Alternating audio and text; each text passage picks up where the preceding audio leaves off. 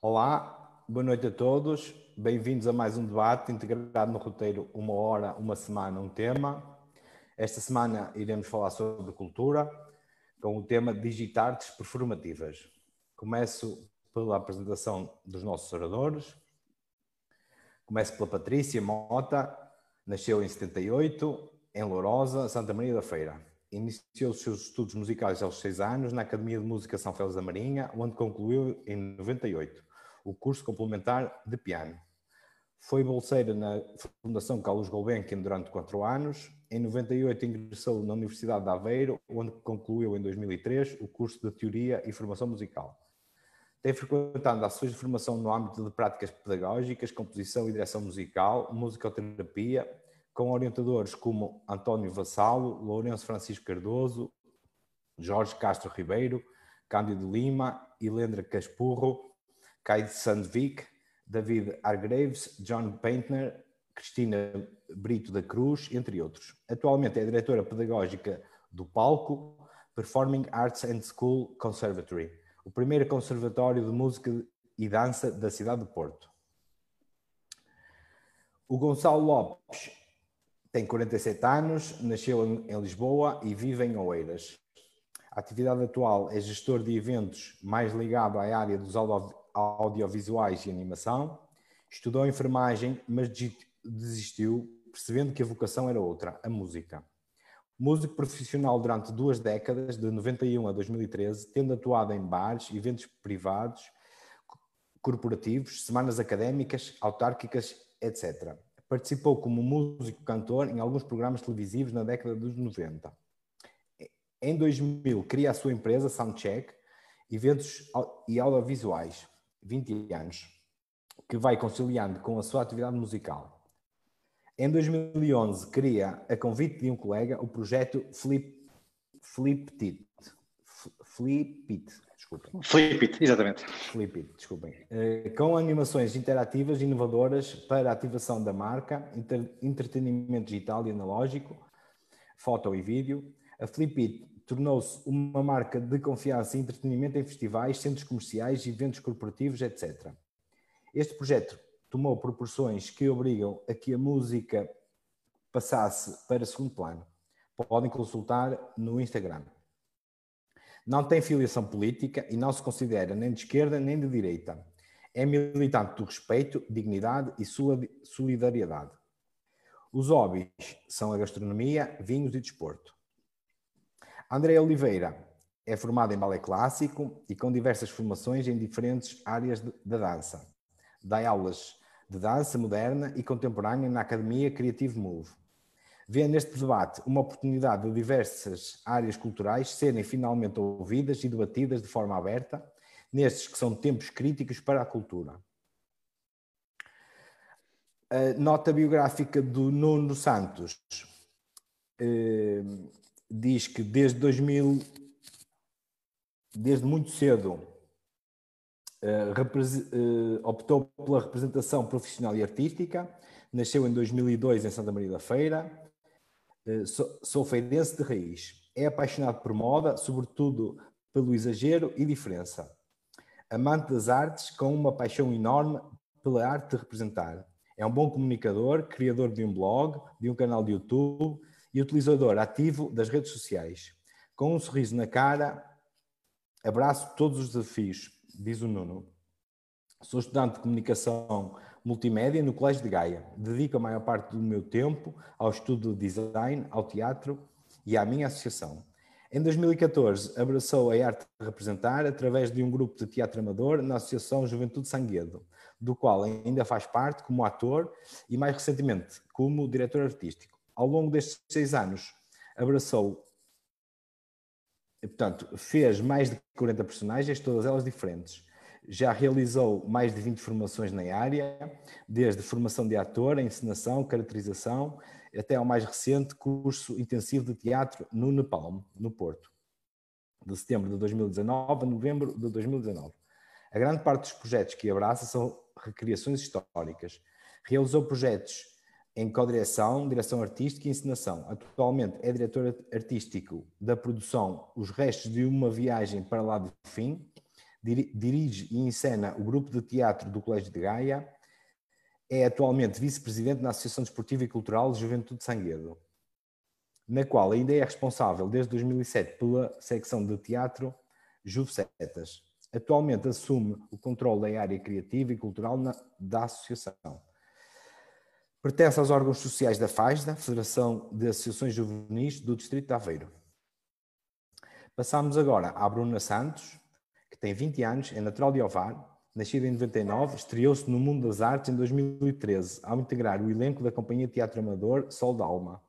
Completou o curso de Artes do Espetáculo, interpretação no Conservatório de Música da Jobra, Alvegaria Velha, em Aveiro, em 2017. Nesse mesmo ano foi admitida na Escola Superior de Música e Artes de Espetáculo no Porto, onde se encontra neste momento a frequentar o último ano da licenciatura em Teatro, variante Interpretação. Já integrou também como atriz alguns espetáculos de dança, como o Fosse Tributo em 2015, Blush 2017, sob a direção de Patrícia Pires, bem como algumas curtas-metragens como Síndrome em 2018 e Not Me em 2019, em colaboração com alunos do curso de Comunicação Audiovisual e Multimédia da Universidade Lusófona do Porto. Uh, dito isto e apresentados os nossos oradores convidados de hoje, uh, farei uma pequena introdução a este debate.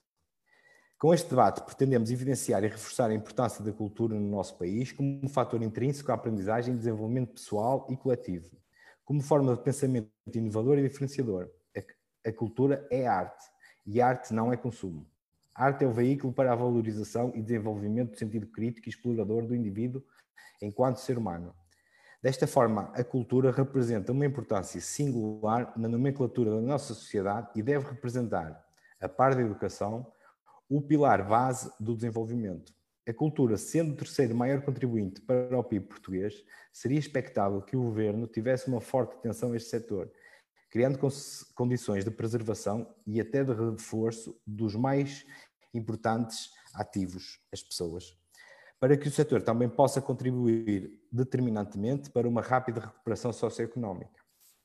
E é com este mote que dou início ao debate, começando por pedir aos oradores que façam uma curta apresentação da sua atividade e de que forma é que estão a desconfinar. Já que, já agora, quantas pessoas estão envolvidas, direta e indiretamente, com a sua atividade? Podemos começar, por exemplo, pelo Gonçalo. Boa noite, Gonçalo. Uh, boa noite, boa noite a todos, boa noite a quem nos está a assistir online. Uh, bom, na área dos eventos, uh, desde 8 de março, que já não trabalhamos na empresa, quantas pessoas afeta? Ou isso depende, ou seja, diretamente comigo, somos quatro pessoas que trabalhamos juntos, só que neste meio a coisa parece não, ter fim, ou seja, um evento pode englobar pessoas, engloba empresas. Vamos imaginar um espetáculo. Um espetáculo é necessário um espaço, é preciso equipamento, é preciso pessoal de limpeza, é preciso, imaginemos que uma banda vai tocar a uma cidade, é preciso hotel, é preciso um restaurante. Portanto, isto envolve um sem número de atividades e de pessoas. Portanto, há praticamente quatro meses que estamos parados. Uh, Surgiu-nos um pequeno trabalhito há duas semanas, mais coisa menos coisa, que felicitamos, obviamente, mas é muito pouco para aquilo que, que o país precisa e que as empresas uh, precisam. Portanto, ainda há muito, muito que desconfinar a nível dos eventos. Então, no, no teu, no teu caso, o desconfinamento ainda tem sido muito pouco e, e quase insignificante. Muito, muito lento, quase, quase insignificante. Estamos a tentar arranjar soluções, mesmo naquela área que há pouco falavas da, da Flipit, que temos eh, coisas interativas e tecnológicas, mas tudo depende de ajuntamentos de pessoas e, e enquanto as pessoas não se puderem juntar, é sempre muito complicado os eventos abrirem ao público e darem emprego. Aliás, eh, já falando em cultura, a cultura eh, de um país é muita coisa, mas a área dos eventos, que é a minha, a minha área específica, está muito ligada também à economia do país. Portanto, uma, um congresso, um congresso pode ter um artista, mas não, pode ser uma reunião, pode ser, ou seja, os equipamentos são necessários para, para o congresso acontecer. E, portanto, ou seja, a cultura está muito interligada com a economia do país e está a pantamangas. Sim. Um, Patrícia, pode-nos, uh, pode, podes dizer-nos como é que a tua escola se já iniciou algum tipo de desconfinamento? Um, quantas pessoas uh, envolve, envolve a escola? Algo desse género? Ora, boa noite a todos, aos colegas e a quem está a ouvir. Ora bem, nós lá na escola, uh, entre professores, alunos, funcionários, somos à volta de 450 pessoas, mas uh, no que toca a, a, pessoas que dependem da escola para, para pagar as suas contas, não é? Somos cerca de 50. Uh, a nível de desconfinamento, uh, nós temos as duas áreas, portanto, a música e, e a dança. Em relação à música, nunca mais uh, abrimos, portanto, as aulas passaram a ser online no dia 13 de março e a partir daí ficou, e assim será até dia 17 de julho, que vamos manter as aulas até aí. Em relação à dança, como temos cursos livres, uh, fizemos um, um, um, inquérito aos pais para saber a opinião deles e muitos estavam, muitos miúdos estavam ansiosos por, por poder dançar sem ser num, alguns em 4 metros quadrados uh, de casa, sempre sozinhos, portanto, uh, e, e houve uma adesão muito grande e segunda-feira, esta semana já preparamos a escola com todas as as medidas de segurança uh, sinaléticas, uh, essas coisas todas. E segunda-feira vamos efetivamente abrir as aulas de dança com os horários muito restritos, para não haver turmas de 10 alunos, para não haver uh, contacto, e vamos ver como é que, como é que vai funcionar. Penso que vai correr tudo bem, é o que todos bem. queremos. Obrigado. Um, ehm, Bruna, na tua atividade, um, ehm, Queres-nos também dizer como é, que, como é que estás a fazer o, o desconfinamento? Um, Queres-nos falar um bocadinho sobre isso? Então, boa noite. Uh, eu tenho tido maioritariamente aulas via Zoom, online. Uh, não voltamos, uh, a minha turma, neste caso, não voltou à, à ESMAI, porque, por várias razões da turma, por pessoas de risco, etc., é, e porque arranjamos algumas formas para continuarmos a ter a turma toda junta um, à distância. Claro que nunca iria ser o mesmo, portanto, continuamos à distância.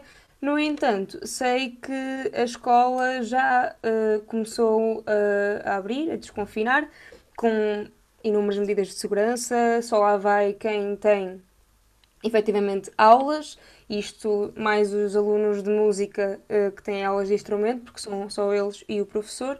Uh, portanto, são aulas individuais e é muito mais fácil. Um, e mesmo os ensaios que nós podemos ter na escola neste momento são ensaios para certas unidades curriculares com a devida autorização dos professores, um, mas é muito ainda é muito restrito. Vá. Ok, obrigado, Bruna.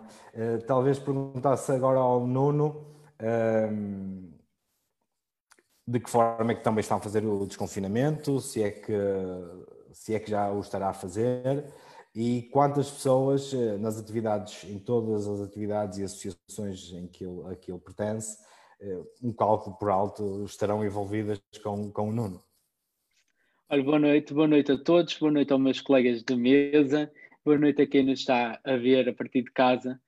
E, e realmente já comecei a desconfinar. Em relação à minha parte curricular e de escola, estamos a desconfinar aos bocados. Terminamos agora o ano letivo e pronto, a prepararmos-nos agora para os exames. Em relação às associações a que eu pertenço, aos grupos de teatro que eu pertenço e que ensino, eh, envolve um grande número de pessoas, assim numa conta total muito rápida, eu diria cerca de 100 pessoas, em todos os grupos. Falando da minha equipa base com quem eu trabalho diariamente, somos cerca de 10 pessoas a depender da cultura e desses grupos. Eh, em relação à minha associação, já começamos de certa forma a desconfinar. As nossas aulas da Escola de Música continuam a partir de casa, mas já começamos com o grupo de teatro a trabalhar de vez em quando e com eh, aulas, ensaios por mutos também começamos com o ginásio, porque nós temos um ginásio na nossa sede que também está aberto, com um horário mais apertado e mais curto para não haver um, tanto, tanta concentração de pessoas. E estamos a tentar desconfinar assim aos bocados. Vamos também ter o nosso aniversário já este domingo, também de uma forma digital, para evitar aglomerados. Por isso, é desta forma que estou a desconfinar. Obrigado, Nuno. E, e, termino por perguntar à Andreia, portanto, também a mesma pergunta, um, como é que está a fazer o desconfinamento na, na escola de dança? Andreia, estás a ouvir? Sim, sim, estava em, estava ah. mute. Ah. Boa noite a todos. Um, então já desconfinamos uh, neste mês só. Um, as escolas de dança foram, juntamente com os foram englomeradas dentro de, daquilo que eram os ginásios, quando são coisas que não têm nada a ver. E damos muito graças à força que os ginásios tiveram no país para que nós também pudéssemos abrir, porque estávamos a ser completamente esquecidos no meio de tudo isto. Uh, nós uh, diretamente temos cerca de oito professores na escola e indiretamente muita gente. Tal como o Gonçalo estava a dizer, o facto de já não irmos fazer o espetáculo já vai afetar o cineteatro, as pessoas que trabalham no cineteatro, o fotógrafo, o vídeo, o, o, o fotógrafo também faz o vídeo, não é? Uh, a costureira que faz as roupas, o cenógrafo, tudo, tudo é, acaba por ficar afetado, que é menos um trabalho de, de, muitos, de muitas centenas e muitos milhares de euros que fica por fazer durante, durante este ano. É? Uh, já para não falar no, noutro tipo de, de afetos que têm a ver com a parte psicológica, de, principalmente das crianças, que estamos a falar mais de 100 crianças dentro de uma escola que durante três meses, tal como a Patrícia estava a dizer, estavam com muita vontade de voltar uh, à escola, não é? Claro. Por isso, estamos a desconfinar aos casos, como veem aqui nas imagens, tivemos que fazer quadrados, ou seja, eles deixaram de dançar em 4 metros quadrados em casa para passarem a dançar em 4 metros quadrados na escola, o que não é nada fácil para quem dá contemporâneo, mas é mesmo essa a forma como nós estamos a tentar gerir e pelo menos eles estão juntos, riem e é diferente do que estar em casa, completamente. Obrigado, Andréia. Portanto, estamos numa conversa entre seis pessoas e creio que o número total de pessoas envolvidas, diretamente e indiretamente connosco, são inúmeras. Hum, não é necessário fazermos muitas contas para percebermos que a cultura envolve dezenas de milhares de pessoas por todo o país, eh, seja indireta e indiretamente, como dizem, desde a pessoa que faz a limpeza nos auditórios até aos cenógrafos e aos técnicos de luz, edição e tantas outras pessoas que estão envolvidas com a cultura. Dito isto, eh, os apoios prestados pelo governo a todas estas pessoas eh, têm sido suficientes e eficazes, eh, na, na vossa opinião? Patrícia, o que, é que, o que é que pensas sobre isto? Ora bem, o que é que eu penso sobre isto?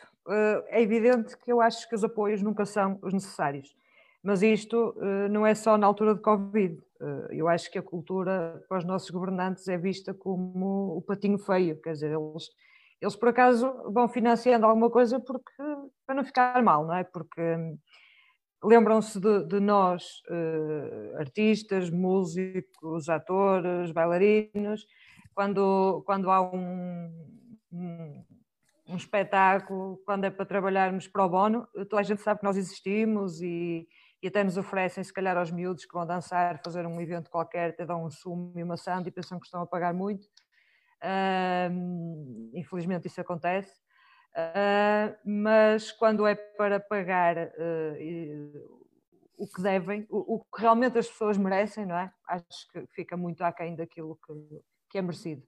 Então, nesta altura de, de Covid, ainda mais, apesar de que, curiosamente, uh, e já está, já foi, já foi assinado esta semana pelo, pelo António Costa, uh, vão abrir os, os contratos de patrocínio, os concursos para os contratos de patrocínio para as escolas do ensino artístico e, uh, curiosamente, vão dar um aumento de 10, 10 milhões de euros para estas escolas. Portanto, nós estamos todos um bocado com receio, porque quando a esmola é grande, o, o, o, o pobre desconfia, mas vamos pensar que, que, que vai ser bom. Positivo. E, que, e que o dinheiro vem.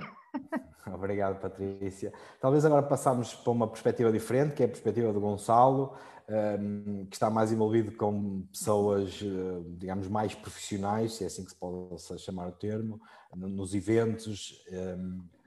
Qual é a tua opinião? Mais profissionais, às vezes, às vezes em back-office, ou seja, sim, sim, por, trás, por trás do palco, por trás dos artistas, sim, sim, eh, que trabalham em prol das pessoas, mas que às vezes não é a parte tão visível, de facto. Sim, sim. Uh, Queres-nos dar um bocadinho a perspectiva dos apoios do Estado e de. Sim. Deixa-me só realçar o que a Patrícia acabou de dizer, porque quando é, quando é para convidar para eventos de solidariedade, toda a gente se lembra da cultura e toda a gente se lembra dos artistas e dos técnicos. Uh, pá, isto pode ser bom para ti. Pá, bom para nós é ganhar dinheiro, sobretudo ao fim de quatro meses sem ganhar dinheiro, não é? Não, eu, já tive, eu já tive convites desses. Olha, temos aqui um evento em julho, uh, pá, se der para fazermos aqui uma parceria, parceria normalmente é vais à borda pá, e pode ser bom para ti. Pá, isso custa-me um bocado quando estamos há quatro meses sem faturar, quer dizer, não, não faz muito sentido. Mas toda a gente se lembra de nós nessa altura. Claro. Em relação aos apoios do Estado, é assim, tenho, tenho noção que é, para o Estado é muito complicado, de facto, por exemplo, a questão do layoff. Eu tenho três pessoas em layoff, eu não estou em layoff, já também tenho que gerir e gerindo a empresa, mas de qualquer forma, foi esta semana, creio eu, que o Sr. Presidente da República vetou o apoio aos sócios gerentes, por exemplo. Eu tenho sim, sim. muitos amigos, muitos conhecidos na minha área, de donos de pequenas empresas ou empresários quase em nome individual. Ou seja, com a empresa formada, mas que aquilo é quase só, a empresa é só ele uh, e, e não tem apoio, não tem qualquer apoio. Portanto, estão há quatro meses sem trabalhar e sem qualquer apoio. Isto é completamente imperceptível por parte do Estado e por parte de um Presidente da República que é tão afável e que é tão, tão solidário. Não, não consegui perceber, de facto, esse, esse veto. Em questão ao layoff, eu acho que o Estado tem feito um grande esforço, é, eu acho que há um grande esforço económico nesse sentido, eh, mas o Estado deveria também pensar que se calhar é mais fácil abrir o mercado eh, e, para não onerar tanto o Estado com as despesas que tem. Ou seja, se não houver eventos, obviamente nós não temos trabalho e, e, e temos que sobreviver. Quer dizer, não, não, isto, não, não há forma, não há outra volta a dar a isto. Portanto, é insuficiente, é injusto no caso dos sócios gerentes de empresas eh, como a minha, eh, pessoas que trabalham só, são só eles ou, dois sócios gerentes eh, que não têm forma, não têm, não têm qualquer apoio. Portanto, parece-me muito, muito limitado o apoio do Estado. Acho que o Estado foi muito célere a fechar toda a atividade de, dos eventos da cultura e, e, da economia ligados a estes setores, cultura e economia e, e eventos, uh, foi muito célere e está a ser muito lento a abrir. Tanto que acontecem, como todos nós assistimos, acontecem pequenos ajuntamentos, digamos assim, ou seja, pequenos eventos, pequenas festas de pessoas que se juntam e que, pelos vistos, têm sido eh, polos de contaminação. Uh, portanto, ou seja, tudo o que se torna ilegal é muito mais difícil de controlar se o Estado legalizasse ou abrisse de forma controlada uh, os eventos.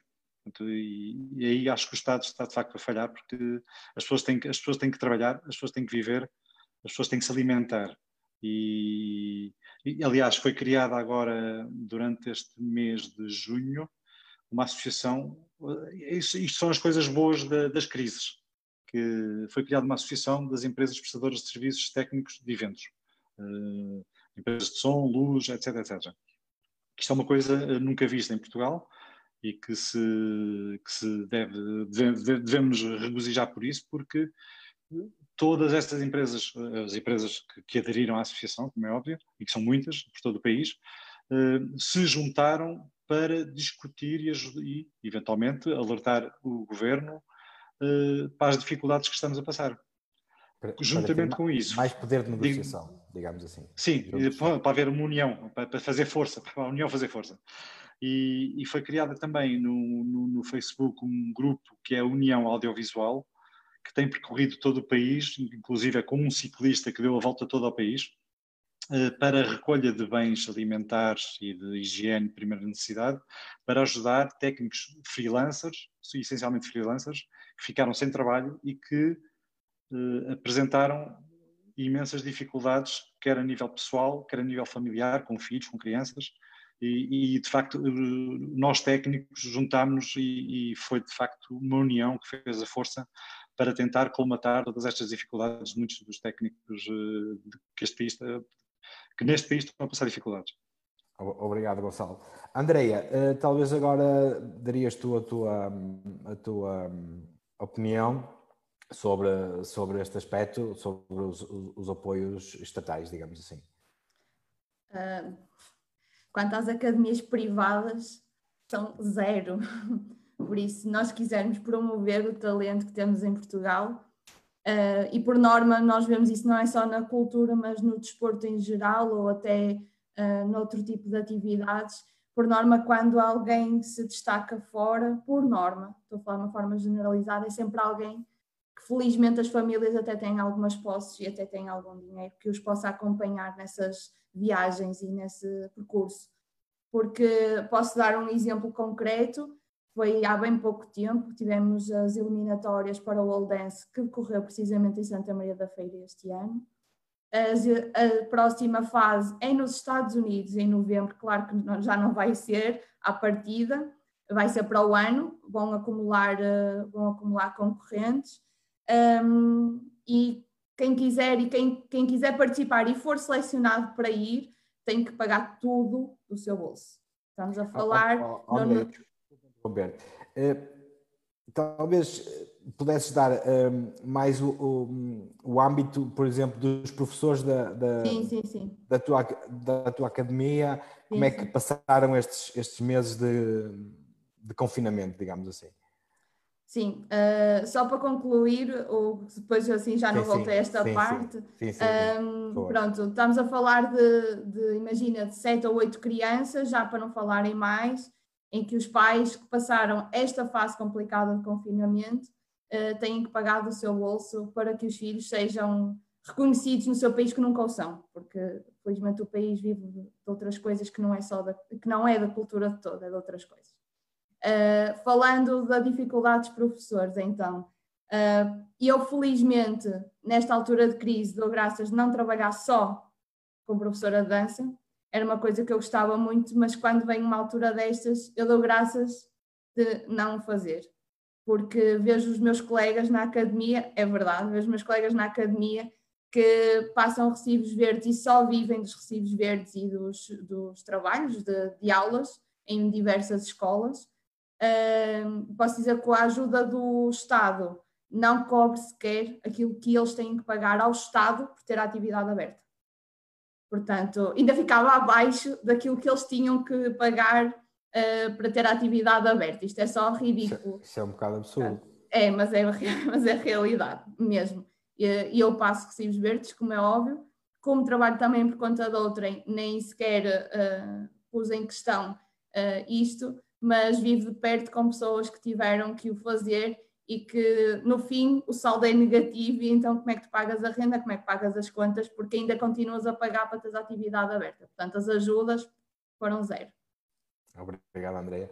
Eh, não sei se a Bruna tem alguma vez que é estudante, eh, talvez não tenha muita percepção nesta, neste âmbito dos apoios. Não sei se quer eh, dizer alguma coisa em relação a esta pergunta.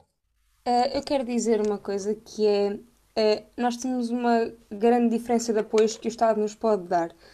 O Estado e, e todo um país. Que é, nós temos o apoio financeiro e apoio económico, que sim, isso tem, tem a ver com o Estado e é-nos dado através do Estado. No entanto, nós temos um apoio que pode muito bem ser dado através da educação. E eu quero falar sobre isto porquê?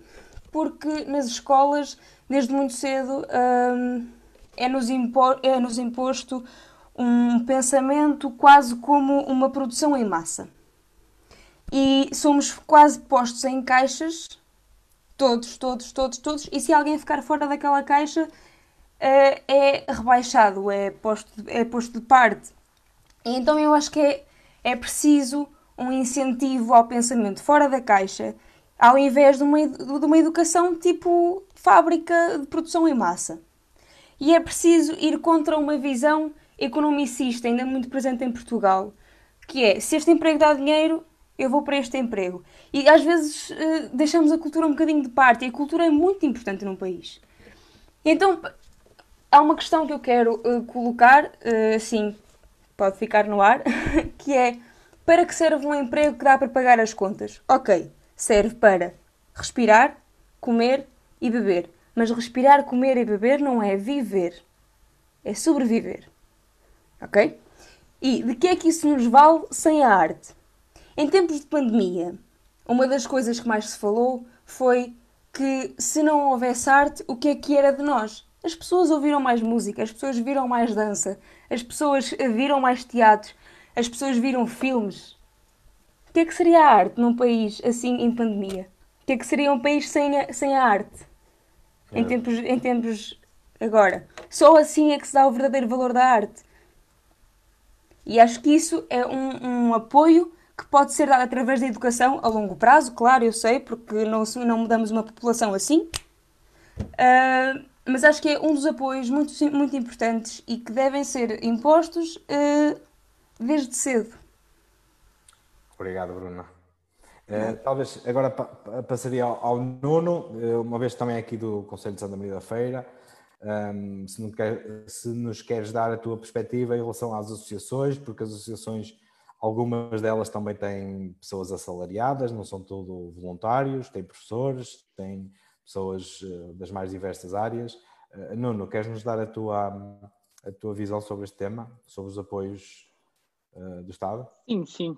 Sim, porque realmente notei um grande, um grande impacto com isto e realmente percebemos que os apoios não são verdadeiros e não são suficientes para nós conseguirmos viver. Mas antes eu gostava de, de dizer à Bruna que concordo totalmente com a opinião dela e que abraço a opinião dela e de uma forma mesmo importante, porque é realmente importante nós mudarmos a cabeça às pessoas, obviamente de uma forma lenta, como a Bruna disse, é impossível mudarmos de um dia para o outro, mas é importante mudarmos a mentalidade.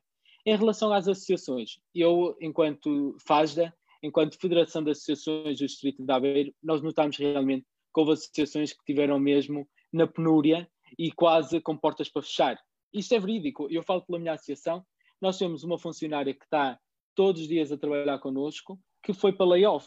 Está neste momento a fazer um layoff parcial, vem trabalhar dois dias por semana, e a quantidade de professores que nós também temos a trabalhar connosco na escola de música. Os alugueiros dos campos e uh, campo, nós temos um campo de ringue e do ginásio, que também tiveram fechados. Como é que vai ser? E depois, uh, nós temos uma série de projetos culturais, tanto no município como a nível nacional, através do IPDJ, em que as medidas que tomaram não foram suficientes para nós conseguirmos sobreviver algumas associações do Distrito de Aveiro, por acaso nenhuma fechou, mas sei que do Porto houve duas associações que fecharam e que fecharam portas porque não tinham como sobreviver, nem sabiam como é que iam sobreviver ao longo do tempo e como é que depois ia ser de tudo isto do Covid. Mas como é que nós vamos conseguir, uh, por exemplo, o projeto cultural, nós temos sempre que dar comprovativos que realizamos certas atividades e que fizemos certas atividades, certos espetáculos. Como é que nós vamos dar comprovativos desses espetáculos se não os fizemos. E o apoio do Estado nesse, nesse ponto foi zero. Oh, tudo bem, deram-nos mais dinheiro, a partida que era só para dar em janeiro, deram-nos já. E, e, então, como é que nós vamos justificar? Sim, anteciparam. E como é que nós vamos justificar esse valor que nos deram agora sem fazer espetáculos, sem abrir a nossa casa? Por isso é importante eles pensarem na forma como é que estão a gerir estes apoios. Até porque não há nenhum apoio específico para associações. Há um apoio específico para a cultura as associações ficou um bocadinho perdido.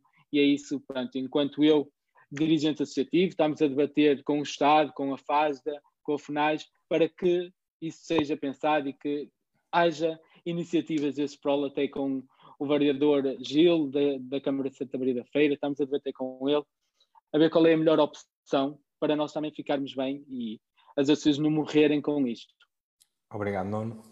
Uh, passamos à segunda questão. Um, atendendo que iniciámos uh, supostamente a fase de desconfinamento, porque isto há retrocessos e avanços, avanços e retrocessos, um, e, e que, atendendo também que já existem setores totalmente desconfinados, como por exemplo os partidos políticos, que podem fazer manifestações e festivais de verão, um, e as companhias aéreas, onde os aviões podem voar com lotação completa. Um, consideram que as regras apresentadas pelo governo para a cultura são razoáveis e, e porquê? Um, eh, Patrícia, podemos começar por ti. Um, achas que estas regras são justas e razoáveis, uh, as regras do, que o governo tem imposto para o desconfinamento? É assim, uh, analisando uh, sob o ponto de vista da saúde, se calhar eu diria que sim. Agora, o que eu não gosto, nem consigo aceitar, é que hajam uh, dois pesos e duas medidas. Portanto, se uns de repente já podem uh, fazer tudo, porque é que para os outros uh, não pode ser, não é? Temos, temos salas espetáculo, por exemplo, a Casa da Música tem feito os, os concertos com, com uma sala como a Guilhermina Sugia, que leva 1500 pessoas, está, estão a fazer concertos com 500 pessoas. Uh, e vemos como falaste, não é? Uh, já vai haver a, a, festa do Avante, até vamos ter uma Liga dos Campeões, uh, que não é cultura, não é? Mas pronto, mas, mas é uma forma de, de juntar pessoas. Uh, e acho que, que, devia haver mais equitatividade nessa, na, na, na, na, aplicação das regras. Obrigado, Patrícia. Gonçalo, o que é que te parece esta dualidade de critérios? Um perfeito absurdo, não, não tem outra palavra. Uh, fiquei chocado, por exemplo, eu adoro futebol, uh, acho que a Liga dos Campeões em Portugal é belíssimo, não este ano. Quer dizer, não faz sentido nenhum andarmos todos aqui confinados e de repente não, não creio que vá haver público no, no estádio, ah, mas vem muita gente, vem muito staff de equipas, de arbitragem, diretores do UEFA, etc, etc. Não faz sentido rigorosamente nenhum nós, os portugueses que andamos aqui a palmilhar, pá, fica em casa, não trabalhes porque agora não, pá, é melhor estás em casa, para não te sofres. Mas vem cá os barões da Europa uh, deixar sabe-se lá o quê. Uh, em relação ao, confinamento, desconfinamento, pronto, esta, esta grande confusão que vai, sobretudo neste último mês, uh, deverão saber que Lisboa está, está ao rubro a nível de, de, de, de confinamento e de surtos de Covid-19. Eh, nomeadamente aqui à nossa beira, Conselho da Amadora, Sintra, Louros, se não estou em erro. Portanto, aqui uma série de. Não sabemos o que é que vai acontecer, vai haver algumas limitações na circulação, eh, não sabemos onde é que isto vai parar. Eh, portanto, isto deixa tudo no ar aqui uma grande dúvida que não sabemos se, se, vamos. Estávamos com alguma esperança que julho já pudéssemos começar a mexer qualquer coisita, de repente vêm estes surtos e, e dão cabo de qualquer esperança. Portanto, não, não sei honestamente uh, qual, qual, é que é o, a direção que isto toma. Não, não, não, aqui, cada vez, um dia temos esperança, no outro dia parece que, que se desaba tudo. Avanço, ah, exatamente. É, ah, obrigado, Gonçalo. Uh, Bruno, o que é que te parece esta dualidade enquanto tu tens que ter aulas uh, virtuais, uh, outros possam fazer festivais de verão? Um completo absurdo. mesmo. Mas uma das coisas que eu quero falar é que é quase uma provocação, vá. Uh, então, as companhias aéreas têm de ter lucro, não é? As companhias aéreas têm de ter voos cheios, porque senão não faz sentido absolutamente nenhum realizar aquele voo. Ok, dá prejuízo. Então, e nos teatros? É um lugar com, mais, com condições mais favoráveis à propagação do Covid-19 do que qualquer voo de qualquer companhia aérea? Pronto. Fica Se pensarmos em reabrir um teatro nacional como o São João no Porto ou Dona Maria II, talvez na bilheteira não se faça sentir tanto prejuízo. Mas se pensarmos, por exemplo, em reabrir um teatro como o Helena Saia Costa, da, da escola onde eu ando, onde eu frequento, a Escola Superior de Música e Artes do Espetáculo, eh, é, uma, é um, um teatro com menos capacidade. É um teatro que, que, vai ter menos lugares disponíveis. Então, valerá a pena abrir um teatro com cerca de 40 lugares disponíveis? É essa a pergunta que eu faço. Porque, respeitando todas as medidas de segurança, vai haver um prejuízo enorme nas bilheteiras. Porque nós não podemos ter teatros cheios como, tem, como temos voos cheios. Porque os voos dão prejuízo, mas os teatros. Pronto. Obrigado, Bruno. Uh, Nuno, o, o, que é que te parece em relação a, a, às aulas e um, aos, à, à, prática do desporto? Que eu sei que a vossa associação também tem um campo onde, onde se faz a prática do desporto e todas essas questões uh, da dualidade de critérios imposta pelo governo. Sim, olha, eu, pronto, em relação ao desporto, eu não senti tanto que, que fôssemos afetados, já podemos abrir o nosso ringue, obviamente com restrições, uh, mas pronto. Eu fico mais afetado é com a questão, porque eu trabalho na viagem medieval e para quem é de Santa Maria da Feira ou não, conhece bem o, a viagem medieval e a quantidade de pessoas que lá trabalham. Eu conheço muito bem muita gente que depende só da viagem medieval. Eu tenho a sorte de não depender e de ter pais que me sustentam, desculpem, mas tenho colegas meus que são mais velhos e que, pronto, dependem do, do ganho da viagem medieval. A minha associação dependia muito da viagem medieval e, como a minha, muitas outras. E eu fico assim um bocadinho: como é que vamos fazer uma festa do Avante e uma viagem medieval não se pode fazer? Tudo bem, certamente que é uma acumulação enorme de pessoas. O controle iria ser difícil de fazer, mas era possível. Agora, isso afeta-me imenso. Como é que nós não podemos fazer um evento que tenha um marco tão importante para a história? Atenção, nós fomos a, a maior viagem medieval da Europa. Europa, malta, somos muitos, somos a melhor. E eh, como é que isto, a nível cultural, não pesa e uma festa política já pesa? Ah, a mim não faz sentido, não faz sentido nenhum. Quando tivemos que tomar essa decisão de fechar a viagem medieval, eu achei absurdo, na altura achei correto e que era possível e que tínhamos que fechar, mas depois de saber essas coisas eu fico um bocadinho, olha, se calhar devíamos ter feito força e não fechar, adiar, é, é que é totalmente absurdo. Temos que lutar pela cultura e por esses eventos que realmente têm algo para a sociedade e que fazem e que marcam a diferença. Pronto, esta Obrigado. é a minha opinião sobre essa dualidade. Obrigado, Nuno. Um, voltamos à Andreia. Um, eu sei que a, a, tua escola também faz uma, uma grande atividade, pelo menos uma grande atividade no final do ano. Um, Queres-nos falar um bocadinho sobre isso e sobre o facto de se poderem fazer manifestações políticas uh, e outras e não se poderem fazer uh, espetáculos culturais? Sim, só rebatando o que a Bruna disse sobre os, os voos, uh, sabe que agora temos uma TAP que tem que dar lucro ao nosso Estado, portanto o voo tem que ir cheio, porque não podiam privatizar isso, não é? Porque os voos do Estado têm que encher. Portanto, Bruno, é essa a justificação. Por isso, rematando também o que o Nuno disse sobre, um, sobre os pais que sustentam, é verdade, Nuno, mas infelizmente na, na cultura e nos jovens Uh, isso é uma, é uma realidade e não deveria ser, porque tu trabalhas, tu, como tu, muitos jovens um, trabalham uh, na área e não deviam ter que ser sustentados por ninguém se as coisas fossem devidamente feitas e os apoios fossem devidamente dados como qualquer outro trabalho. Uh, falando agora sobre então a minha opinião e no que me toca a mim, tal como a Patrícia estava a dizer há bocado, nós fazemos um espetáculo anual, uma grande produção anual, que este ano não vai ser feita. E era isso que eu estava também a dizer no início do debate: o Estado ajuda zero as escolas privadas. Portanto, nós para fazer um espetáculo, a só poder eh, colocar um terço dos lugares, eh, estamos a falar em a escola ter para, que pagar para fazer um espetáculo. Já não digo ter lucro, porque nós nunca temos lucros, mas nunca dá para pagar um espetáculo dessa dimensão. Nunca. Estamos a falar em milhares e milhares de euros, uh, que é tudo sustentado pelos pais e pela escola, e quando não há lucro, é impossível nós fazermos um espetáculo com um terço dos bilhetes. Não dá. Já para não falar que não dá para pôr toda a gente que quer assistir ao espetáculo, temos que fazer.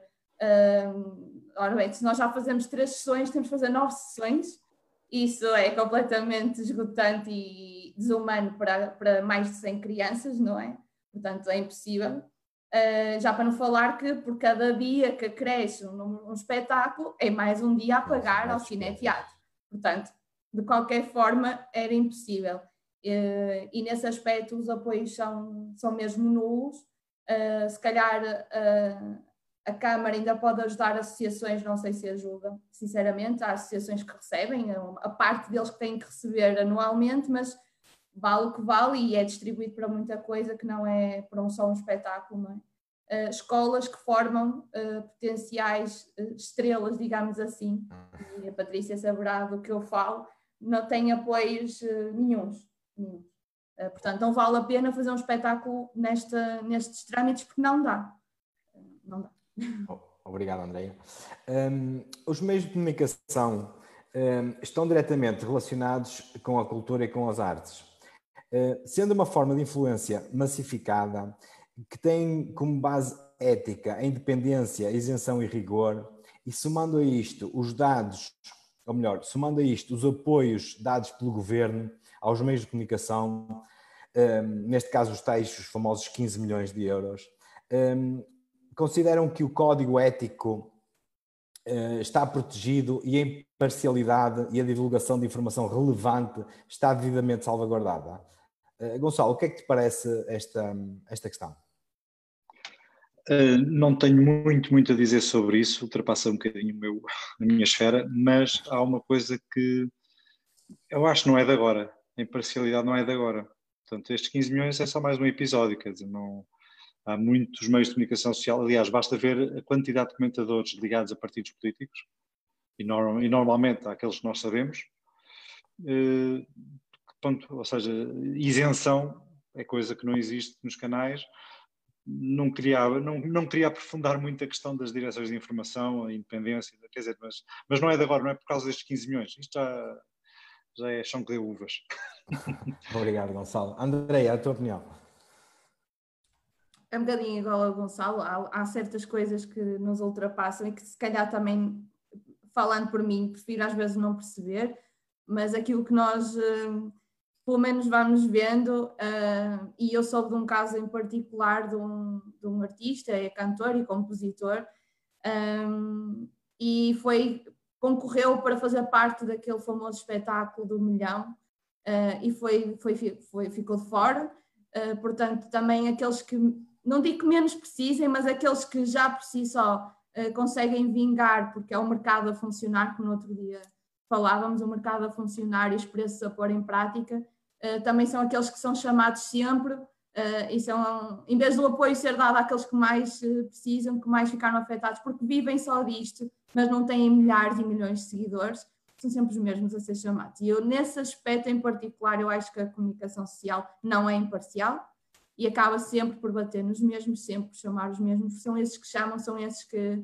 que, como a Bruna no outro dia dizia, que o povo está habituado a ver sempre aquilo, pronto, é um bocadinho isso. E aqueles que realmente só vivem disto uh, e não são, e não têm os milhões de seguidores e os milhares de seguidores que têm, uh, se calhar igualmente com a, com a mesma qualidade ou até superior, mas pronto, não, não, não têm as influências e vivem da da, da cultura e vivem da arte, e esses eh, são tidos de fora, são postos de lado, um, e acho que aí sim há alguma, alguma parcialidade e não imparcialidade por, falta, por parte dos, da comunicação social e dos meios sociais. Obrigado, Andréia. Patrícia, tu numa perspectiva de diretora pedagógica, um, creio que entendes bem esta questão ética um, de, de portanto, de sugerir aos alunos as matérias a lecionar. Achas que esta, estes 15 milhões uh, irão afetar de alguma forma a imparcialidade dos meios de comunicação social? Olha, eu, eu partilho a, a, ideia do, do, Gonçalo e da Andreia e também não me queria alongar muito nesta, nesta questão. Uh, o que, enquanto professora, uh, se calhar gostava, já que recebem esses, esses dinheiros. Nos canais privados uh, não quero sequer falar, mas quando falamos numa, numa RTP, por exemplo, se calhar esta altura de, de, em que está mais gente em casa, em que poderia ter sido uma, uma forma de educarmos um bocadinho também o nosso povo. O nosso povo uh, não sabe metade, metade, um terço do que se passa uh, a nível nacional em termos de, de cultura. E vemos excelentes programas de, de, de música, de teatro, de dança uh, a, a, passarem na, na RTP2. Uh, pouca gente vê, não é? infelizmente, e se calhar uh, cabia um bocadinho às, às rádios, às televisões nacionais, fazerem um bocadinho, educar um bocadinho, servir, fazer serviço público, que é, que é, que é efetivamente isso que, que, que eles deveriam fazer. E acho que, que porque é, é, muito, é muito. Eu, eu, referi quando nos, quando nos encontramos a semana passada, a minha escola organiza organiza um, um, um festival, um concurso internacional de, de bailado. Por acaso a escola é no Porto, mas nós vimos fazer o concurso já há 10 anos que o fazemos cá no Aeroparque. Um, e para conseguirmos dois minutinhos de divulgação de um concurso daquela dimensão nas televisões, bem, isto é preciso soar e muito para o conseguir. Uh, e, e, tenho pena que, que, assim seja. Portanto, Obrigado. É a minha opinião. Um, eh, Nuno, talvez numa, numa perspectiva mais de meios de comunicação locais, que às vezes são muito mais pequeninos, têm muito mais dificuldades e, e sobrevivem eh, graças ao comércio local, a, a, pequenos patrocínios que vão, que vão conseguindo. Um, queres fazer esta transposição para, para os meios de comunicação nacionais e, e se esses 15 milhões uh, não poderiam ser distribuídos por todos os meios de comunicação e não só os nacionais e de grande envergadura que já trabalham uh, com milhões e milhões todos os dias e são mais alguns milhões, são apenas. Sim, eu, eh, pronto, em primeiro concordo com tudo o que meus colegas disseram anteriormente e acho que a imparcialidade nas televisões ditas grandes, e desculpem o termo, se calhar não será o melhor para utilizar, é realmente verídico. Falando um bocadinho nas, nos meios de comunicação cá da terra, cá de Santa Maria da Feira, eu tenho uma grande, uma grande amizade com a Sintonia Feirense e, eh, pronto, eh, desculpem, não estou a ser parcial, estou a ser imparcial neste momento. E, um, pronto, eu, assim, em relação à Sintonia Feirense e à Rádio Clube da Feira, que será aqui as rádios que nós temos aqui em Santa Maria da Feira, eu sinto que eles estão a trabalhar para mostrar mais cultura às pessoas. Ainda por cima agora, na semana passada, julgo, que abriu uma, uma rubrica nova na Sintonia Feirense, à tarde, às 6 horas, que é mesmo relacionada à cultura feirense, em que vão vários artistas de Santa Maria da Feira dar o seu contributo e falar um bocadinho também esse género de debate, como é que, nós, como é que estão a viver esta fase eh, pronto, em relação à cultura e estão a mostrar novos talentos. Eu acho que isso é incrível. Por isso, em, em relação a, aos meios de comunicação e tanto os jornais, eu não tenho nada a apontar a cada um deles. Eu acho que eles têm mostrado muito bem o nosso papel em termos de associações e atividades locais. E eles têm mostrado tudo de uma forma transparente e não têm, não têm sido imparciais. Por isso, não têm sido parciais, desculpem, têm sido imparciais, por isso eu não tenho nada a apontar. Acho mesmo que essa ideia se devia transpor aos meios de comunicação nacionais e de mais nome e de mais ouvintes. Por isso, Obrigado. essa é a minha opinião. Obrigado, Nuno. Uh, Bruna, numa perspectiva de aluna, digamos assim, como é que encaravas se soubesses que um, que um professor teu uh, tinha um, uma agenda política por trás e que estava, digamos assim, dependente de apoios do Estado para sobreviver? achas isso ético? Achas isso bem? Como é que encaravas essa, esta, esta questão? É isso. Eu vou responder a isso com uma pergunta. Isso, eu estou lá porque eu tenho dificuldade em estruturar o meu pensamento, portanto eu apontei tudo, ok? É, é, portanto, qualquer tinha aqui as minhas, as minhas cávulazinhas, vá. Não te preocupes. Então, o que quero dizer um Pablo Picasso a viver nos dias de hoje? o Picasso, como muita gente sabe, um, mudou um bocadinho a forma de, de, desenhar. Ele teve a sua formação e quando nós vamos ver o Museu Pablo Picasso, algo do género, será que dias de hoje Pablo Picasso seria bem aceito? E será que por não se fosse tão bem uh, uh, isto naquela altura, altura que teve, será que vídeo? E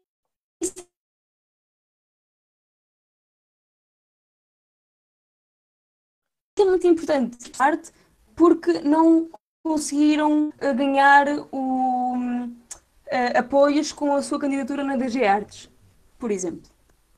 Porque não é aquilo que é considerado um, que vai ser mais bem visto, vá, pelas pessoas, não é aquilo que as pessoas estão habituadas, então deixamos um bocadinho de lado. E acho que isso é importante referir, porque temos muito bons artistas, sejam eles atores, músicos, etc., e que não são valorizados devido a coisas do género.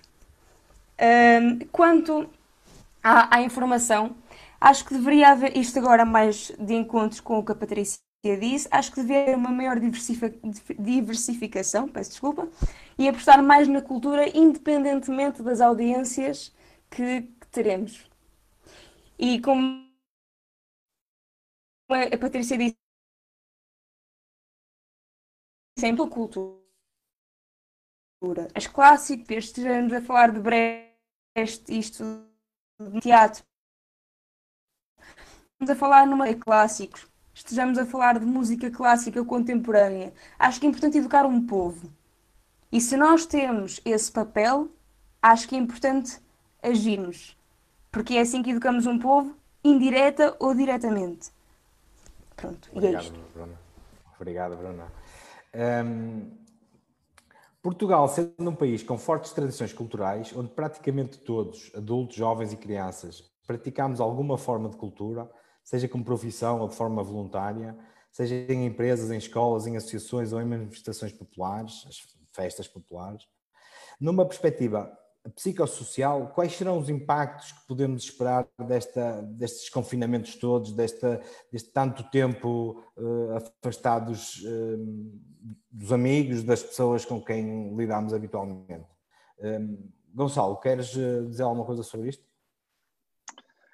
Uh, eu, eu, confesso que o desconfinamento só vejo num, num, em certas situações, não ou seja, como, não estou a trabalhar 100%, como tudo o que eu tinha previsto para este verão foi cancelado, uh, não, consigo ir de encontro a esta questão. Consigo ir de encontro a, a, uma, a um negativismo que é no grande boom do nosso trabalho é executado entre abril, maio a setembro, a outubro. Depois o dezembro também temos muitos eventos de, de empresas de Natal, aquelas coisas. Mas esta janela entre maio e setembro é de facto onde eh, o trabalho brota, a força dos eventos eh, brota em Portugal. Foi tudo cancelado. Eh, temos os festivais, ou seja, foi, foram adiados, não foram cancelados, foram, sim, foram, eles dizem que foram adiados, mas eu para o ano não vou ter dois alives, eu não vou ter dois paredes de cor, só vou ter um. Portanto, não, eles não foram adiados, foram cancelados, ponto final. Podem mandar areia para os olhos, mas para mim um cancelamento é uma coisa, um adiamento é outra. Uh, as, feira, as, feiras e as romarias, que também têm muita cultura neste país, uh, se não se realizarem este ano, bom, não se vão realizar duas vezes. Não é? Não, ou seja, isto é um engano, uh, esta coisa dos adiamentos, e depois é cortar as pernas a todos nós que trabalhamos nesta área.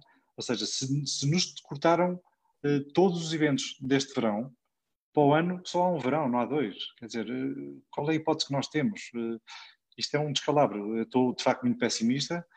É preciso ter força, é preciso termos coragem, mas não, não é fácil porque um evento é um evento. E até os casamentos, por exemplo.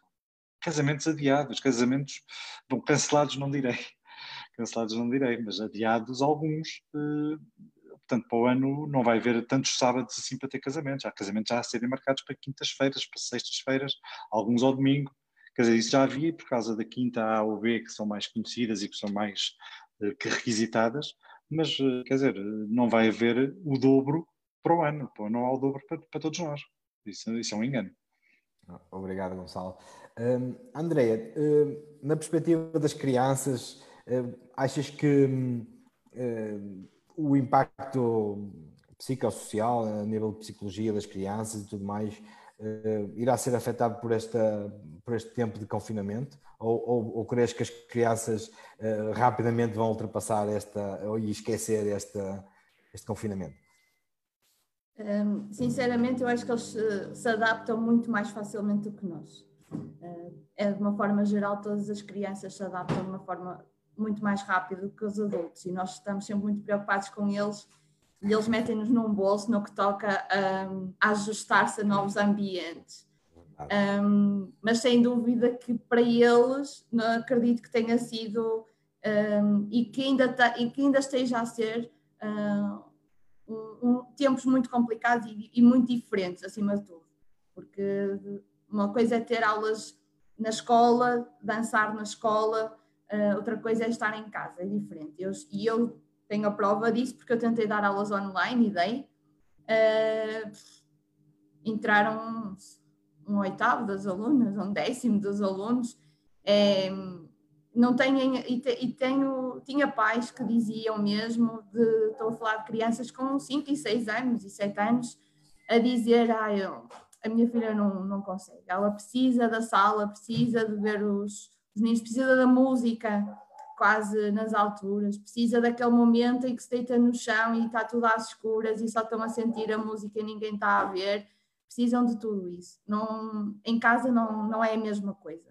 Isso em termos psicológicos afeta, claro que sim, e principalmente cria muita ansiedade, eh, não tão afeta a médio e longo prazo, acredito que não vão ficar uh, afetados com isto, mas uh, acredito que criou-lhes bastante ansiedade e bastante nervosismo para quando é que isto estaria a, ficar resolvido. Uh, daquilo que o Gonçalo estava a, dizer, o Gonçalo tens que começar a pensar nos festivais de inverno, coisa assim do género, e propor isso ao governo, porque tens toda a razão, não há, é como nós, o, o Cineteatro não vai fazer dois espetáculos, vai fazer um espetáculo no próximo ano, uh, e como nós, muitas outras escolas, não é? Portanto, é um bocado, é um bocado isso. Acredito que as crianças, falando delas em particular, vão ultrapassar isto, mas acredito que tenham sido e estão a ser ainda tempos complicados porque entram na escola e metem gel desinfetante e chegam à sala e as sapatilhas ficam cá fora e voltam a meter gel desinfetante. E de cada um, é quase eu brinco muito com eles, cada um no seu quadrado, não sei se vocês conhecem a dança do quadrado, mas uh, nós brincamos muito com isto, cada um no seu quadrado, e vamos outra vez desinfetar as mãos e tem que ir à casa de banho e desinfeta as mãos. E isto ainda cria alguma ansiedade neles todos, mas eles já estão habituados, e estamos a falar de crianças desde os dois anos já, e já se habituam. As crianças têm um forte sentido de habituação, uh, muito diferente dos adultos, felizmente. Obrigado, André. Uh, Patrícia, do, do, ponto de vista de professores e de portanto, o pessoal adulto, digamos assim, achas que que, que, terá um grande impacto esta, este tempo de, de, de, confinamento e de incerteza em relação ao futuro e quando é que isto irá voltar ao normal? Olha, hum, incerteza sim. Aliás, nós uh, vivemos numa incerteza enquanto professores, falo enquanto professora, uh, porque efetivamente estamos com muita esperança de podermos em setembro abrir as escolas e voltarmos a, a ter aulas uh, ditas normais, apesar de, de, que lutamos para que haja um, uh, redução do número de alunos por turma, mas também já foi chumbado no Parlamento. Uh, é muito bonito dizer-se que se vai fazer, mas depois chega-se a hora e pensar que numa turma que só precisava de um professor, de repente vai precisar de dois, e isso implica gastar dinheiro, volta-se logo a palavra atrás. Uh, eh, não sabemos se vamos ter as aulas todas presenciais, se vamos ter aulas online, e nós, professores de música e, e, e os de dança também, mas de música, há bocadinho a, a, Bruna referiu que na Escola Superior de Música as aulas de instrumento estão a decorrer porque é mais fácil, porque são aulas individuais.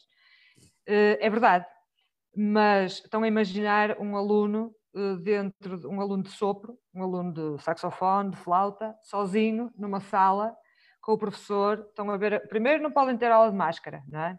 Depois estão a imaginar a quantidade de, de, de, de o que é que sai quando um aluno toca um instrumento de sopro, não é? Então estamos ali,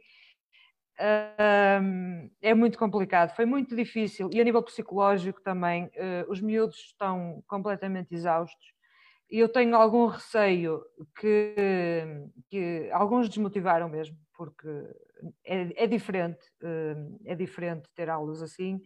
e tenho algum receio também no impacto que isso possa ter, uh, por exemplo, no próximo ano letivo, porque os alunos que foram desmotivando agora, se calhar até pensam duas vezes, ai, não sei como é que isto vai ser, como é que não vai ser, se é para continuar assim, então não vou. E, e, e isso é mau. Obrigado, Patrícia. Um, Bruna, tu que és aluna, o, o, que é que sentiste neste, neste período? Achas que a incerteza vai passar e que para o ano uh, vai, vai, tudo vai voltar ao normal? Um, as tuas notas, em que é que isso te afetará uh, no, no, futuro como profissional? Queres nos dar um, um bocadinho a tua opinião? Sim, sim as notas para mim uh, são menos importantes no meio disto tudo, para ser muito sincera. Porque hum, nós, enquanto estudantes de artes, uh, acho que ninguém pensou em nós, na verdade. e foram criados projetos para todos os cursos e artes ficaram, pronto, assim no fundinho do lixo. Pronto, lá bem esmagadinhos. E então eu sinto que, primeiro, isso causa em nós um, um, sei lá, um desconforto, é, é, é desmotivante ver que, que, que, desistiram de nós, por assim dizer. Porque é isso que nós sentimos. Por mais que os professores hum, tenham queiram fazer alguma coisa, é muito difícil. E, se, e uh, eu estou no último ano, ok? Isso não, para mim não vai ter grande impacto uh, um, um, próximo ano de, de, estudos, porque estou no meu último ano de licenciatura. No entanto, eu tenho um espetáculo que supostamente era para ser feito um, agora em julho, era o meu espetáculo de final de licenciatura e adivinhem, não vai ser feito. Porquê? Os teatros não podem abrir uh, por um monte de razões dão-nos a possibilidade de fazer em setembro e, e isso é muito bom. Uh, no entanto, é aquilo que a Andrea disse: é a falta de estar numa sala de ensaios.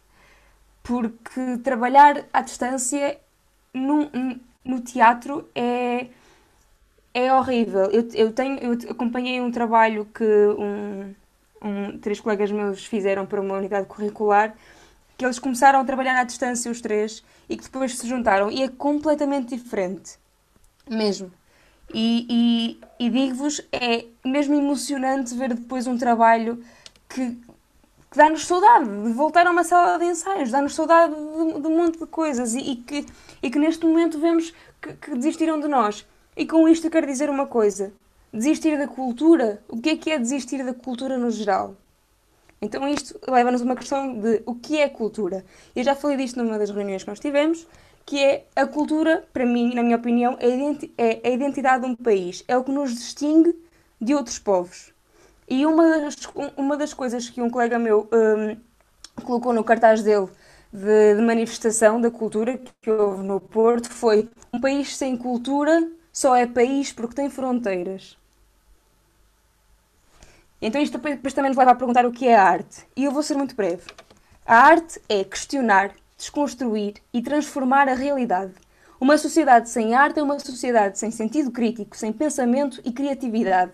E a arte tem poder de mudar mentalidades, talvez até mais do que a ciência e a tecnologia. E a arte é muito, muito importante para, para um país.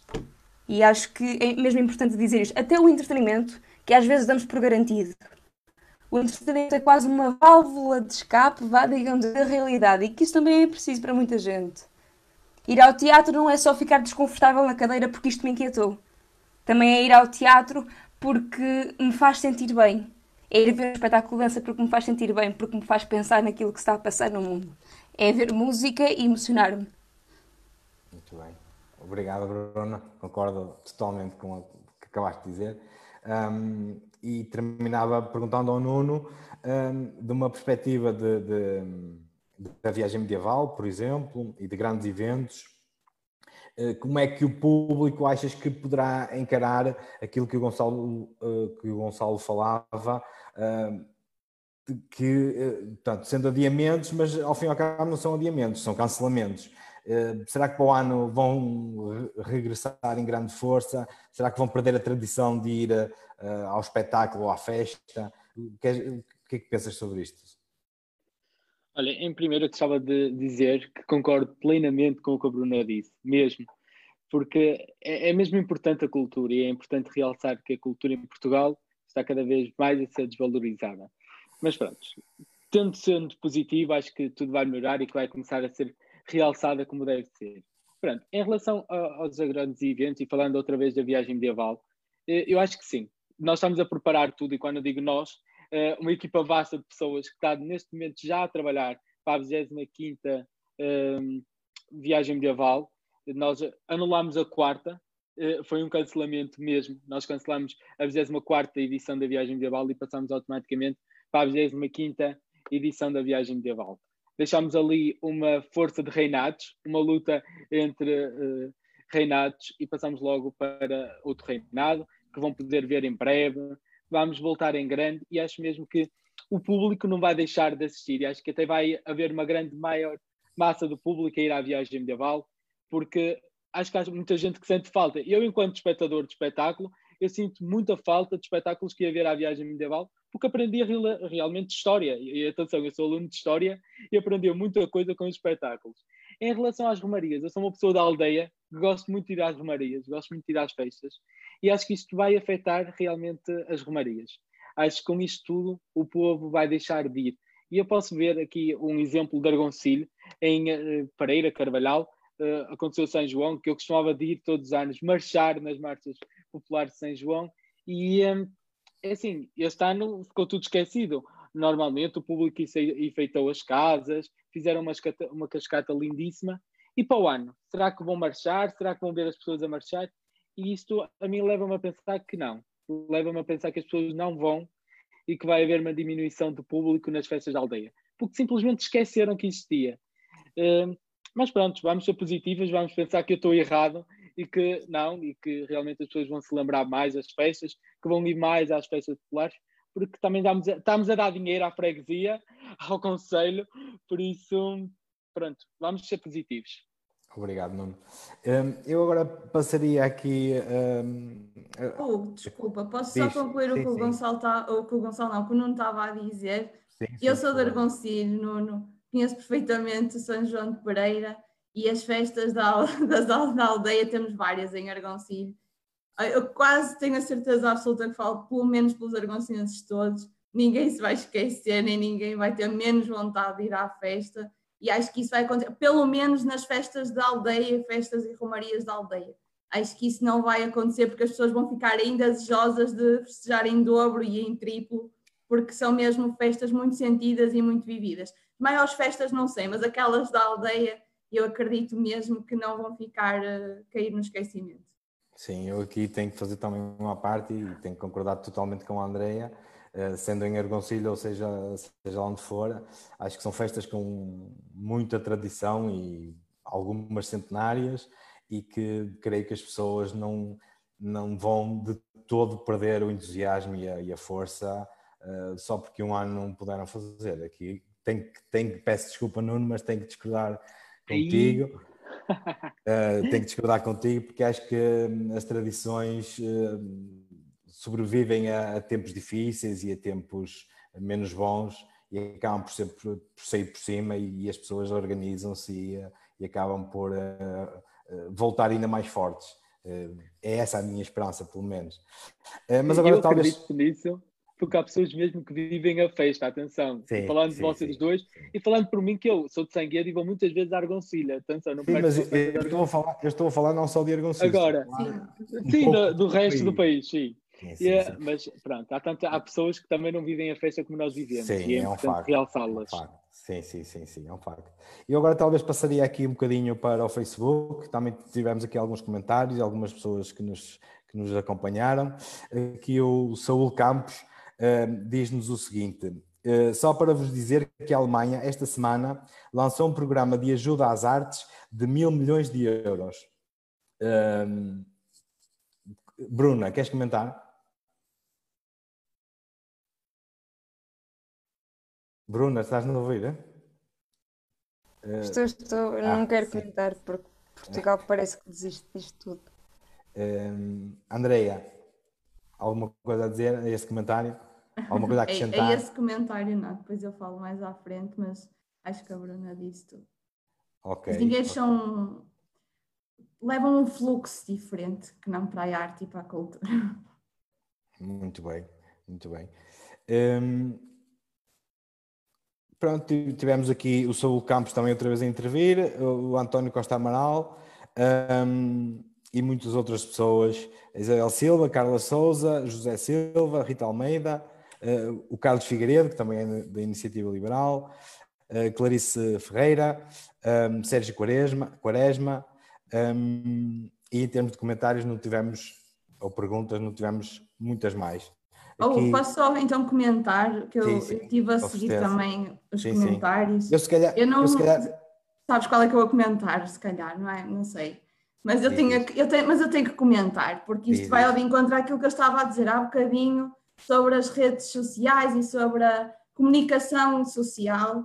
Ahm, estava aqui um comentário a dizer que o painel, e vou dizer isto aqui ah, abertamente, estava um comentário a dizer que o, que o painel era muito fraquinho, era pena, porque Argoncillo merecia mais. Um, o que eu tenho a dizer ao senhor é que tenho pena que ele não queira ouvir o que são vidas reais, pessoas reais, pessoas do dia a dia e não pessoas de milhares, centenas de milhares e de milhares de seguidores. Isto é o dia a dia dos portugueses, o dia a dia de quem vive a cultura, de quem vive a arte e de quem passa dificuldades para a ter. Ele se calhar gostava de ouvir aqui nada contra, porque tenho todo respeito pelos artistas, mas se calhar ele gostava de ouvir aqui a Maria Leal, ou gostava de ouvir aqui, pronto, sei lá, António Carreira, gostaria de ouvir aqui eh, qualquer um daqueles que já têm milhares e milhões de seguidores e que ganham milhares e milhões por cada, por cada cara que metem no Facebook e no, no Instagram. E eh, eu trabalho para uma grande marca e sei que, como é que funciona a parte das publicidades e como é que, como é que essas pessoas são muito bem pagas por publicidades. Portanto, eu tenho pena que hajam comentários deste género, porque vai precisamente ao encontro daquilo que estávamos a falar há bocadinho e precisamente ao encontro daquilo que as pessoas estão habituadas a ver, o que é comum, aquilo que lhes enche os olhos, e, e se calhar estavam à espera de ouvir essas pessoas aqui a falar hum, das dificuldades que têm em não ter feito um concerto. Uh, esquecem-se que essas pessoas, não digo que vivam melhor que os outros, porque cada um tem a sua vida, e há bem pouco tempo eu até vi uma, uma reportagem de um artista bem conhecido que foi para as obras porque tem uma empresa de construção civil, não é? Foi, um, foi acompanhar as obras que tinha porque estava parado de concertos. Portanto, é uma vida perfeitamente normal como todas as outras, mas isto é a vida de quem vive a arte, de quem vive a cultura e de quem tem dificuldades para viver. Estamos a falar de uma pessoa que tem uma empresa de audiovisuais e que ninguém se lembra deles quando está a ver um artista em cima do palco. Estamos a falar de uma diretora de uma escola que leva alunos uh, aos quatro cantos do país e do mundo e que ninguém se lembra quando os alunos são representados fora em Portugal e que o próprio governo não se lembra quando nós temos portugueses a ser representados fora. Temos uma, uma uh, atriz que um, está a começar a carreira, que quer fazer carreira e que, fruto dos lobbies, que é aquilo que é a visão nacional, pode não ter a carreira ou viver de forma a que, quando acontece uma pandemia, não tem subsistência, como ela, muitos, muitos atores e, muitos, e muitas atrizes, infelizmente, neste país, porque acontece aquilo que estávamos a falar há bocado, os apoios são zero. As, os teatros não abrem, eles não trabalham, não ganham. Como muitas outras profissões que temos no país, não é só a cultura, infelizmente. Tal como o Nuno, que faz parte das minorias, que são as associações, e que fazem uh, trabalho comunitário, que se calhar muito mais do que esta gente que está aqui a comentar, e que se calhar fazem muito mais pelas pessoas da terra, muito mais pelas pessoas que vivem no país real que é o Portugal. Portanto, eu tinha que comentar isto, Obrigado, não temos André. medo de falar, não estamos aqui com medo de falar nada, estamos aqui a, a experienciar, somos todas pessoas de áreas diferentes e estamos aqui a falar sobre aquilo que, nos, que é o nosso dia a dia e que são as nossas dificuldades. Tenho pena que as pessoas achem que é tudo fácil e que só os artistas que não podem subir ao palco é que estão a ser os coitadinhos e que não podem fazer, que não podem fazer os seus grandes espetáculos e que não podem fazer tudo o que estavam habituados a fazer. Há muito mais pessoas, gente, neste país fora a viver da arte e da cultura e que neste momento não vivem. Sobrevivem e alguns nem isso. Obrigado, e porque estamos diretamente ligados com isto, é que é tão difícil falar sobre isto. Pois eu sei. Exato. Sim, é um facto. Uh, mas quero realçar que hum, dentro, dentro de um painel de comentários, digamos assim, um, a grande maior parte só houve um comentário negativo, todos os outros foram positivos e portanto eu acho que nós nos temos que focar nos positivos e não nos negativos. Eu pessoalmente não teria dado importância a este comentário, é a opinião do senhor. Eu tinha que mas, dar o. Tinha mas que entendo, dar, entendo que vocês é estão mais. É o lobby português, infelizmente Sim, é o lobby estão mais. Sim, mas temos aqui. Um, parabéns pelo programa, gostei de vos ouvir. Boa sorte. Uh, sugerem que eu para a próxima vista uma, uma t-shirt azul, que não gostam muito da cor vermelha, uh, então de piada. Uh, mas pronto, eh, passando um bocadinho à frente aqui do, do Facebook, Uh, que infelizmente não fizeram muitas perguntas. Eu, se calhar, uh, encerraria, ou, portanto, já em, em termos de, de, conclusão, com a pergunta, uh, pensando no futuro, que sugestão ou que sugestões querem deixar, portanto, para um, um, futuro melhor e para um futuro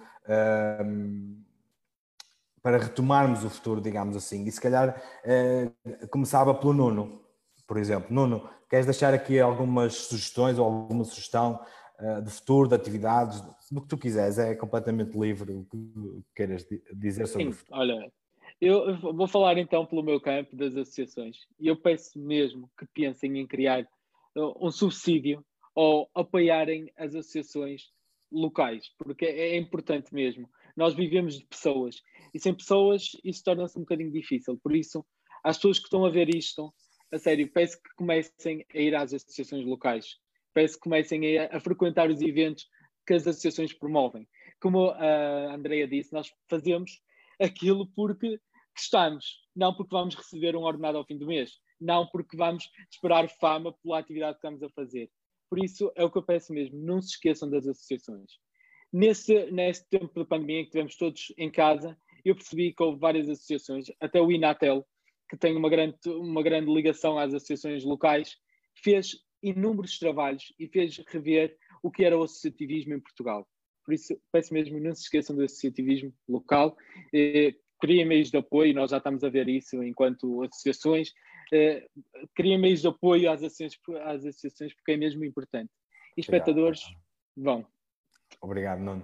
Uh, Patrícia, queres deixar a tua sugestão no futuro? O que é que queres dizer relativamente ao futuro?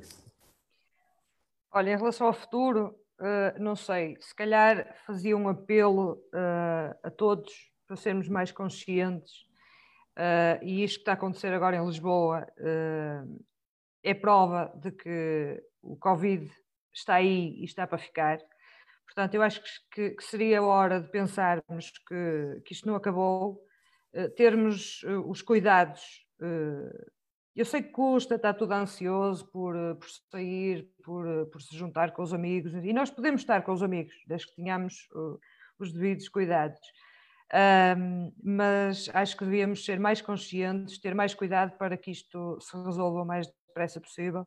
E já agora queria uh, aproveitar o meu tempo de antena para, para fazer um agradecimento muito grande, porque eu também sou mãe, sou professora e sou mãe, e queria agradecer a todos os pais uh, destes miúdos que estiveram confinados três meses em casa a ter aulas. Foi uma coisa super desgastante para toda a gente, para os miúdos, para os professores, para os pais. Uh, então, professores, pais, uh, nem vou entrar por aí, porque ter que gerir duas filhas a estudar com, com, com as minhas aulas e etc., isto é de tolos. Portanto, eu queria deixar um, um, um agradecimento, uh, um louvor a toda a gente, porque realmente toda a gente se empenhou de uma forma extraordinária e, e, e vamos fazer com que isto realmente acalme para podermos voltar à normalidade e promover espetáculos e promover a arte uh, como deve ser.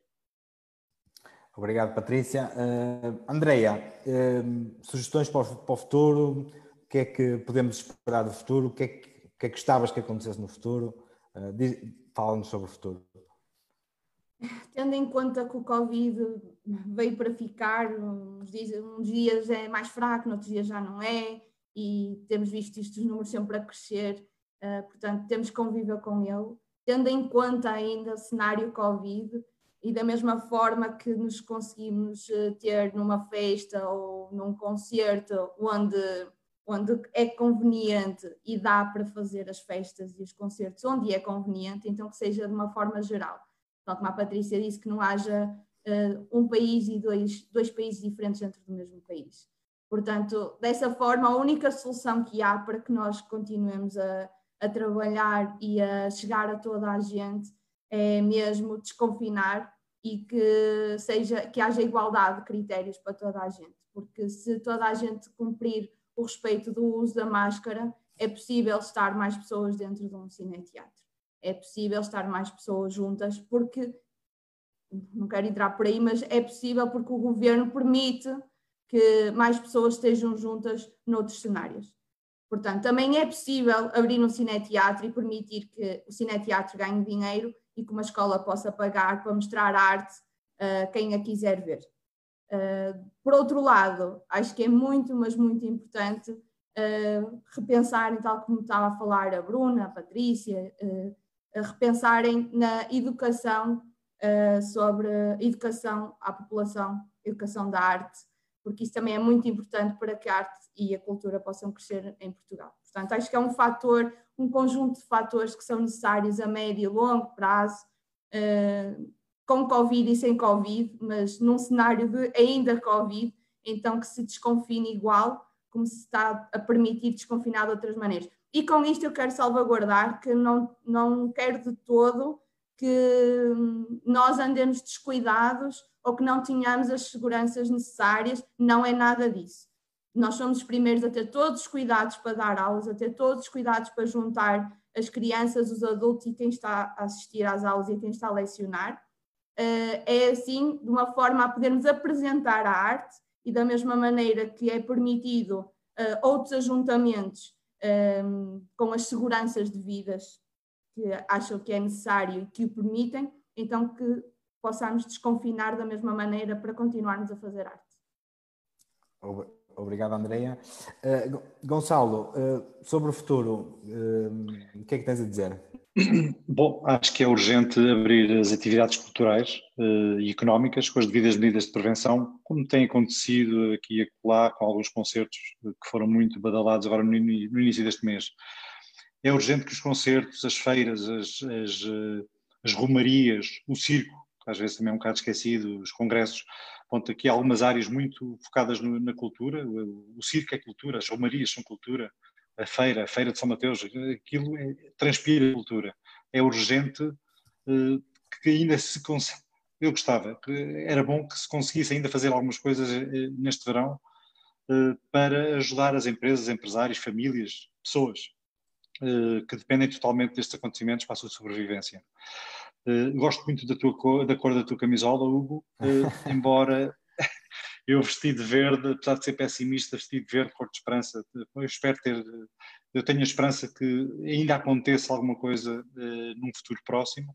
E puxando a brasa à minha sardinha, relativamente àquilo que o Nuno disse, sardinha é um símbolo de, das festas de Lisboa, também das festas de São João do Porto, mas o Santo António que não se comemorou aqui em Lisboa eh, eu acho que essas, esses acontecimentos, essas festas culturais, não para o ano vão ter uma adesão enorme, porque de facto são festas com enorme significado, como as festas que, que o Nuno também, que, ponto que eu não tenho, não tenho tanto conhecimento por serem mais sim, locais, sim.